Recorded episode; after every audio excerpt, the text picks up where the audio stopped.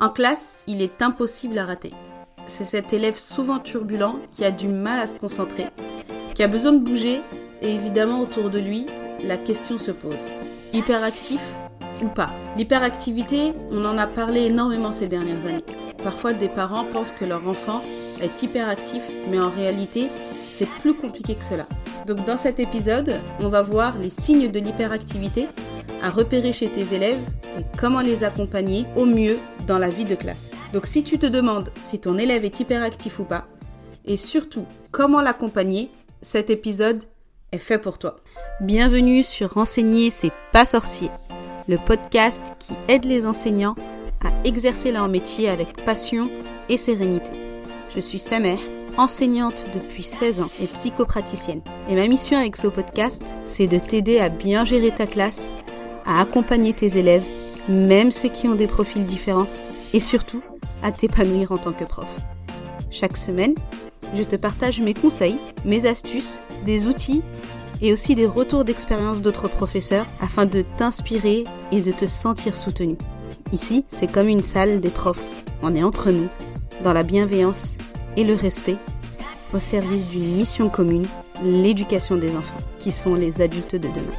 Alors, que ta vocation continue de rimer avec passion et motivation et pas avec pression ou dépression, installe-toi confortablement. C'est parti. Bienvenue dans ce nouvel épisode où on va parler d'un profil d'élève qu'on rencontre souvent en classe, l'élève hyperactif. Dans un premier temps, on va voir ensemble ce qu'est l'hyperactivité et comment la repérer. Puis dans une seconde partie, je vais te partager des astuces à mettre en place dans la classe pour aider ton élève hyperactif à se sentir bien. Alors tout d'abord, qu'est-ce qu'on entend par hyperactivité? Quand on parle d'hyperactivité, en réalité, on devrait dire TDAH, qui signifie trouble du déficit de l'attention avec ou sans hyperactivité. Donc on comprend, grâce à la définition de ce trouble, qu'en réalité, il y a plusieurs TDAH, puisqu'il y a avec ou sans hyperactivité. C'est vraiment important de retenir qu'on a plusieurs TDAH parce que bien souvent, on l'utilise comme un mot fourre-tout, surtout ces dernières années, alors que la réalité de ce trouble est bien plus complexe que ça. Donc aujourd'hui, on va voir les signes d'un TDAH qu'on peut supposer chez un élève, mais bien évidemment qu'il faudra par la suite encourager les parents à aller chez un professionnel de la santé pour poser un diagnostic fiable et c'est vraiment à partir de là qu'on peut mettre en place un accompagnement pour l'élève. Mais avant d'en arriver là, il faut évidemment repérer les signes du TDAH. Donc le TDAH, c'est un trouble du neurodéveloppement avec des petites différences dans la structure et le fonctionnement du cerveau des personnes qui en sont atteintes. Alors il y a quelque chose qui m'énerve, c'est quand j'entends que c'est un problème d'éducation. C'est des enfants mal élevés. Mais que font les parents? Parce que c'est complètement faux. Ça n'a aucun rapport avec l'éducation et c'est un trouble qui peut handicaper sévèrement les enfants puisqu'ils ont généralement de grandes difficultés d'apprentissage. Donc je t'invite vraiment à conscientiser que même si ce sont des élèves parfois très difficiles et qui peuvent te pousser à bout, je le conçois, ce sont des enfants en souffrance qui sont nés comme ça, avec cette différence, et que heureusement, ce n'est pas une fatalité et qu'on peut mettre en place tout un tas d'aménagements pour les aider et les apaiser. Avant d'arriver là, faut savoir qu'il y a trois grands signes à repérer dans le TDAH. L'inattention, l'impulsivité et l'hyperactivité. D'abord, on a l'inattention. Et ça, c'est généralement ce qui leur porte le plus préjudice, parce que ce sont des élèves qui ont du mal à se concentrer en classe et à faire leur exercice, à suivre des instructions, et souvent on pense qu'ils sont paresseux ou flemmards, alors que pas du tout. Ce sont des élèves qui vont être très facilement distraits. S'il y a un stimuli externe, une mouche qui vole, une personne qui marche dans la cour, ils vont tout de suite se déconcentrer sur ce qu'ils sont en train de faire. Aussi, ce sont des élèves qui vont avoir beaucoup de mal à s'organiser, que ce soit pour travailler en classe ou à la maison, mais aussi dans la gestion du matériel. Ils vont avoir tendance, par exemple, à oublier facilement leur sac de sport les jours où ils ont cours, et plus généralement à oublier les choses importantes à faire. Le deuxième signe courant du TDAH, c'est l'impulsivité. Ce sont des élèves qui vont avoir du mal à contrôler leur impatience et leur impulsion. Ils vont avoir tendance à interrompre les autres quand ils parlent, à ne pas attendre leur tour quand ils sont en train de jouer. Ils vont avoir du mal à suivre les règles, par exemple, quand ils sont en jeu en collectif. C'est souvent des enfants qui sont souvent bruyants, qui peuvent déranger les autres, mais ils le font sans s'en rendre compte. Ce n'est pas volontaire, c'est pas méchant. Souvent, malheureusement, à cause de ces comportements, ils vont être rejetés par les autres élèves et ils vont souffrir de solitude. Donc, en tant que prof, c'est aussi quelque chose auquel il faut vraiment prêter attention. Enfin, le troisième grand signe du TDAH, ça va être l'hyperactivité. Ce sont des élèves qui ont une énergie débordante, ils ont du mal à rester assis pendant une longue durée, ils vont toujours trouver un prétexte pour se lever, pour marcher, pour se mettre en mouvement. Ils peuvent développer des stratégies comme euh, faire tomber un cahier pour pouvoir le ramasser et soulager l'impatience qu'ils ont, le besoin constant d'être en mouvement. Évidemment, il y a d'autres symptômes comme les troubles du sommeil.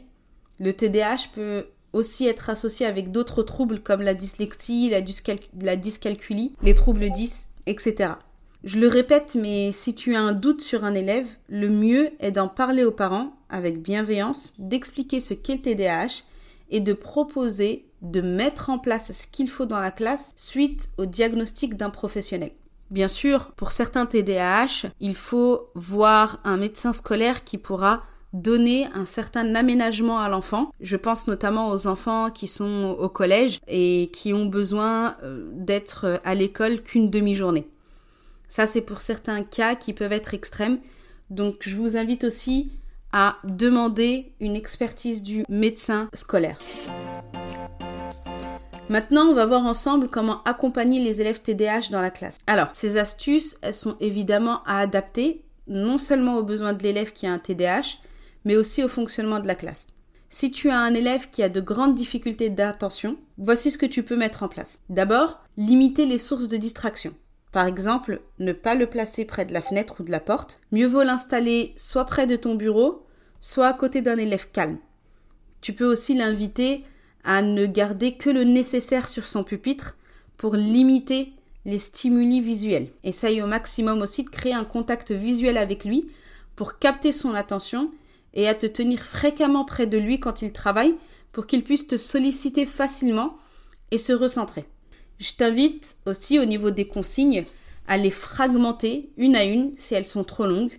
Tu peux les écrire au tableau aussi. Et une bonne astuce, c'est de demander à ton élève de reformuler la consigne pour être sûr qu'il a bien écouté et compris ce que tu attends de lui-même. D'une manière générale, tu peux utiliser des supports visuels pour capter son attention, découper les tâches longues en petites étapes courtes et l'encourager dans ses actions à participer ou à prendre des notes. Dans le cas où tu es plutôt face à des soucis d'impulsivité, la meilleure chose à faire, c'est d'anticiper au maximum les moments de perte de contrôle de l'élève. Par exemple, en décidant ensemble d'un code, d'un geste à faire avant de prendre la parole de manière impulsive ou avant de se lever. Enfin, par rapport à l'hyperactivité et le besoin de bouger, tu peux très bien l'autoriser à prendre l'air, à sortir de la classe durant une période de temps limitée ou d'interrompre une activité s'il ne se contrôle plus. Il est possible aussi, selon ce que dira le médecin scolaire, qu'il ait une personne qui puisse l'accompagner euh, dans ses apprentissages au quotidien. N'hésite pas à canaliser de manière positive son besoin de bouger en lui confiant une tâche, par exemple, d'aller chercher de l'eau pour remplir le vase ou le bocal du poisson rouge. Je ne sais pas s'il y a vraiment des classes avec des poissons rouges, mais si c'est le cas, c'est une bonne idée de tâche à lui confier. Plus généralement, pour aider ton élève à s'organiser, je te conseille de vérifier qu'il a bien noté les devoirs dans son agenda. Tu peux aussi utiliser des codes couleurs, veiller à ce qu'il y ait son prénom sur son matériel. Un conseil qui marche plutôt bien avec ce type d'élève, c'est de créer des routines qui vont le sécuriser, puisqu'il sait exactement ce qu'il doit faire et dans quel ordre. Alors évidemment, dès qu'il y a un changement dans la routine, faut penser à l'avertir. Ce qui peut l'aider aussi, c'est si tu annonces l'emploi du temps de la demi-journée à chaque début ou le chapitre qui est étudié durant le cours et le noter au tableau pour l'aider à se repérer. Voilà, c'est ce que je peux apporter. J'espère que cet épisode va t'aider dans l'accompagnement des élèves qui souffrent de TDAH. Si tu as des questions, n'hésite pas à me les poser sur mon compte Instagram. Le lien est dans la description de l'épisode. Moi, j'ai beaucoup accompagné d'élèves et de parents d'élèves TDAH en tant que psychopraticienne et bien sûr en tant qu'enseignante, et c'est un sujet qui me passionne, donc je serais ravie de te conseiller. Si tu souhaites aller plus loin dans ta compréhension de tes différents profils d'élèves, avec ou sans trouble, tu peux réserver ta place pour ma formation destinée aux enseignants qui veulent aider leurs élèves à réussir sans y laisser leur santé. Pour ça, tu peux tout simplement réserver un appel avec moi, c'est gratuit et le lien est dans la description de cet épisode. Merci d'avoir écouté cet épisode d'enseigner c'est pas sorcier jusqu'à la fin. Si tu l'as apprécié, je t'invite à le partager à d'autres enseignants et enseignantes. Et pour ne pas rater les prochains épisodes, abonne-toi au podcast sur ta plateforme préférée. À bientôt!